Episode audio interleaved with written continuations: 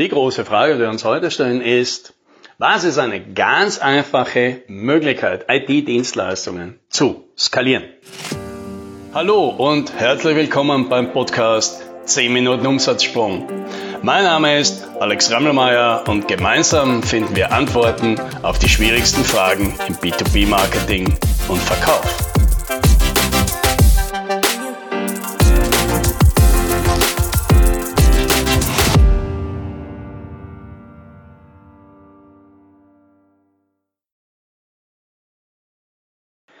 Zurück zu den Zeiten, als ich damals mit der Selbstständigkeit angefangen habe, und zwar mit ja, einer Softwarefirma. Wir haben das gemacht, was viele unserer Klienten heute noch machen, nämlich individuell auf Kundenwunsch Software entwickelt.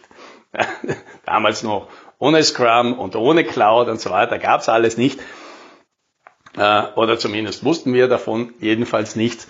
Aber sonst haben wir es selber gemacht. Wir haben uns halt irgendeinen Kunden gesucht, der hatte irgendein Problem und wir haben uns eine Software ausgedacht, die wir ihm anbieten können als Lösung dazu und die haben wir dann sozusagen individuell zusammengeschneidert. Jetzt waren wir vielleicht nicht nur nicht die besten Programmierer, zugegeben, sondern wir waren auch sonst relativ amateurhaft, glaube ich, unterwegs und deswegen ist zwischendurch mal was passiert. Zum Beispiel eben, dass uns eine Festplatte abgeschmiert ist und, ja, ja, natürlich, kein Backup. Die ganze Arbeit war weg. Ja, aber ein zweites Mal kann ich mich erinnern, da waren wir dann schon ein bisschen schlauer. Da haben wir dann immer schon Backups gemacht. Nicht eben in der Cloud und so weiter, sondern auf einem USB-Stick. Ja, das hat natürlich wenig genutzt, als der Laptop geklaut worden ist, weil wo war der USB-Stick? Ja, natürlich in der Laptop-Tasche. So, jetzt können wir uns natürlich ja lustig machen über unsere Unfähigkeit, aber das ist ja nicht der Punkt. Der Punkt, auf den ich hinaus will, ist, wenn dir sowas passiert und du realisierst, sechs Wochen Arbeit sind jetzt weg. Ja, wir sind mit der Festplatte über den Jordan gegangen oder mit, mit dem USB-Stick und dem ganzen Laptop mit, irgendwo hin verschwunden. Ja, dann ist er wortwörtlich zum Heulen. Aber das hilft ja alles nichts, ja, weil du hast ja ein Versprechen abgegeben, du musst jetzt liefern, also machst du eins, du setzt dich wieder hin und machst das Ganze nochmal in sechs Wochen. Aber nein, tatsächlich kommst du drauf, du brauchst nicht sechs Wochen, du brauchst tatsächlich nicht mal eine Woche, nicht mal eine Woche, um die Arbeit von sechs Wochen noch einmal zu machen. Ja, warum? Naja, weil alles, das, was die meiste Zeit gekostet hat, herauszufinden, wie die Dinge funktionieren, wie eine API geht, ja, wie eine Komponente dazu kommt, welcher Algorithmus da der beste ist, die ganzen Fehler zu vermeiden, die man draufkommt, weil man einen Denkfehler gemacht hat, weil man das falsche Datenmodell verwendet hat, weil man sich die Architektur am Anfang noch nicht gescheit überlegt hat. Und all diese Sachen, ja, das machst du natürlich beim zweiten Mal nicht mehr. Ja, das Recherchieren geht viel schneller, weil du es erstens gar nicht mehr machen musst oder genau weißt, wo du was recherchierst und alles schon ausprobiert hast. Und das macht gerade, wenn man eben Aufgaben zum ersten Mal macht, einfach unglaublich viel aus. Und das hat jetzt nichts damit zu tun, dass du nicht programmieren kannst oder dass du nicht verstehst, wie Algorithmen gehen oder dass du keine Datenbank bedienen kannst oder keinen Server aufsetzen kannst. Das kannst du ja alles. Aber es gibt in einem neuen Projekt einfach immer so viel Unsicherheiten, die man alle erst ausprobieren muss, dass dieser Teil 80 Prozent der Arbeit ausmacht. Und die, natürlich, die spart man sich beim zweiten Mal. Und tatsächlich, tatsächlich haben wir dann zum Schluss dann ein paar Mal darüber gescherzt, dass wir gesagt haben, eigentlich sollten wir sowas einbauen, ja, dass der Computer abschmiert oder sowas, weil tatsächlich ist es ja so, dass man sich oft denkt, als Programmierer zumindest habe ich mir das und, und meine Freunde das oft gedacht, wenn wir fertig sind mit der Software, ehrlicherweise müssten wir jetzt nochmal anfangen, weil jetzt wüssten wir, wie es genau geht. Jetzt würden wir es viel eleganter, viel sauberer von Anfang an aufbauen. Aber natürlich, das macht man ja freiwillig nicht. Da hilft halt so ein kleiner Diebstahl oder ein Festplattenabsturz. Dass man sich diese Arbeit macht. Aber worauf will ich jetzt raus? Ja, das ist doch ja, genau diese Überlegung. Und wenn, wenn du das vielleicht irgendwie nachvollziehen kannst, dann liegt ja natürlich genau darin eigentlich ein Schlüssel zur Skalierung. Weil das heißt natürlich, okay, wenn ich Dinge öfter machen würde, dann wäre ich viel schneller Ja, nicht nur 10% schneller, ja, was ja eigentlich 10% Produktivität wäre ja eigentlich schon großartig.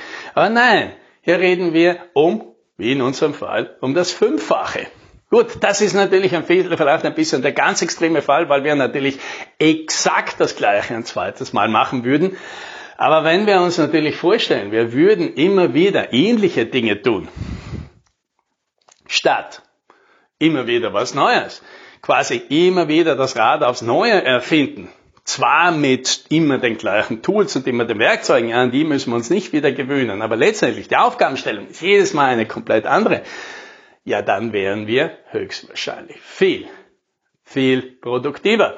Und da kommt es oft auch her, dass wenn wir in, in Skalierungsdiskussionen mit Kunden drüber reden, ja, Software skalieren, ja, immer ähnliche Resultate verkaufen zum Beispiel statt Aufwände, dann ist ja immer das Problem, dass sie sagen, ja, aber das ist so schwer abzuschätzen vorher. Ja, gerade bei größeren Projekten, da kommst du sehr schnell in sehr große Unsicherheiten. Und wenn du da versuchst, das sauber abzuschätzen, ja, da werden natürlich die Varianzen immer sehr groß und wenn man dann versucht, da einen Fixpreis drüber zu machen, auch mit einem großen Puffer, naja, der kann natürlich doch schnell wechseln. Und das drückt natürlich eines aus. Weil was ist denn hier offensichtlich das Problem? Du kannst das nicht abschätzen und du kannst es nicht abschätzen, weil du es einfach nicht oft gemacht hast.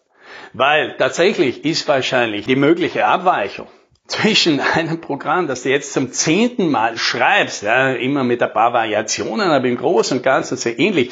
Naja, natürlich kannst du das viel, viel, viel besser abschätzen als jemand, der das Gleiche jetzt zum ersten Mal baut. Und hier liegt vielleicht oft das Missverständnis für Spezialisierung, weil Spezialisierung ist natürlich ein großer Schlüssel zu einerseits nicht nur eben zu höherer Produktivität, sondern eben auch zu um Sachen viel besser abschätzen zu können.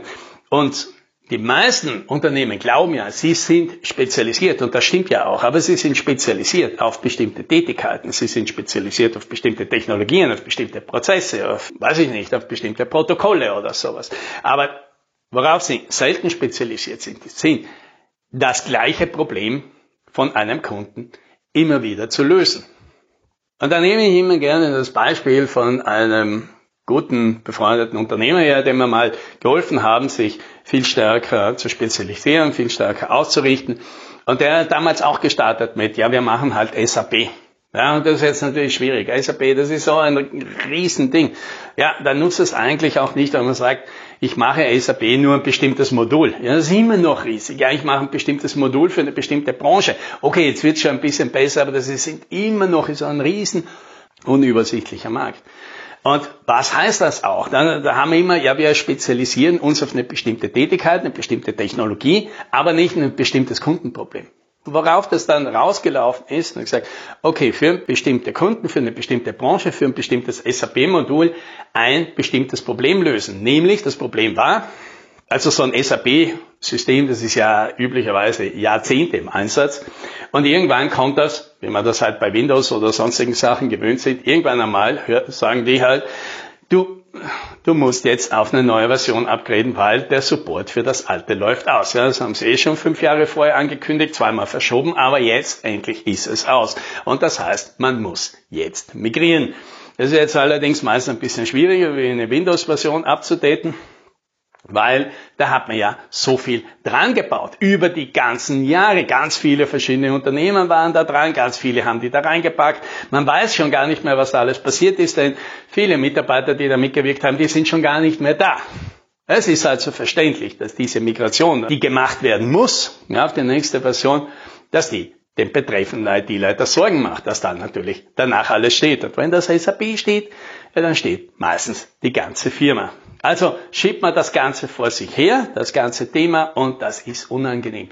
Ja, und jetzt kommt hier die Situation. Ja, jetzt kommt hier dieser Unternehmer und sagt, wir sind auf dieses Problem spezialisiert, auf dieses Problem des Kunden, nicht auf SAP und nicht auf bestimmte Tätigkeiten und nicht auf bestimmte Technologien, sondern wir sind darauf spezialisiert, genau solche Probleme, die Sie jetzt da haben, zu lösen. Und wir machen nichts anderes. Wir machen seit vielen Jahren nichts anderes. Und genau diese Aufgabe, die Sie haben, ja, fragen Sie doch mal unseren Wettbewerber, wie viele Leute er hat, der das schon mehr als einmal gemacht hat. Ja, der hat vielleicht 100 SAP-Berater, aber wahrscheinlich hat er keinen einzigen, der das schon öfter gemacht hat. Vielleicht hat er einen. Wir haben sieben. Sieben Leute, die nur das machen. Ganze Firma, nur drauf ausgerichtet. Und jetzt plötzlich, jetzt plötzlich kannst du Versprechungen machen. Die können ein Unternehmen, das viel größer ist, eigentlich viel mehr Ressourcen, viel mehr Kapazität hat, nicht machen, weil du dieses Problem, das der Kunde hat, viel besser kennst, weil du es schon 30 Mal gelöst hast. Wie viel zusätzliche neue Überraschungen sollen da schon noch auf dich zukommen? Ja, im Detail sind sie immer ein bisschen anders, aber am Ende des Tages folgen sie immer den gleichen Mustern und man hat die so oft durch, dass die Unsicherheit jetzt von so einem Projekt. Für dieses Unternehmen. Plötzlich viel, viel, viel geringer wird als für ein anderes. Ein anderes Unternehmen sagt natürlich, oh mein Gott, keine Ahnung, was die da für Leichen im Keller haben, da kann ich mich doch nicht auf eine pauschale Schätzung einlegen. Und der andere sagt natürlich, ja, wir wissen ja natürlich, dass da ein Haufen Leichen im Keller liegen und entweder dies oder das oder das oder alles zusammen. Aber weißt du was? Haben wir alles im Griff, haben wir alles schon x-mal gemacht, haben wir für alle Strategien und Tools. Wir wissen, wie das geht. Und plötzlich kann dieser Anbieter Sachen anbieten, abschätzen und viel, viel produktiver erledigen, als das ein anderer machen könnte. Ja, und das, das ist tatsächlich der erste Schritt, der einfachste Schritt in eine Skalierung vom Unternehmen, mit dem man im Unternehmen tatsächlich fast gar nichts ändern muss. Theoretisch muss nicht mal das Geschäftsmodell, du kannst sogar bei Tages- und Stundensätzen bleiben, weil du unbedingt willst. Ja? Du darfst ja viel mehr dafür verlangen, weil du ja etwas machen kannst, was die anderen nicht haben, nämlich eine Garantie übernehmen. Ja? Viel besser abschätzen, viel besser einschätzen, was da alles passiert.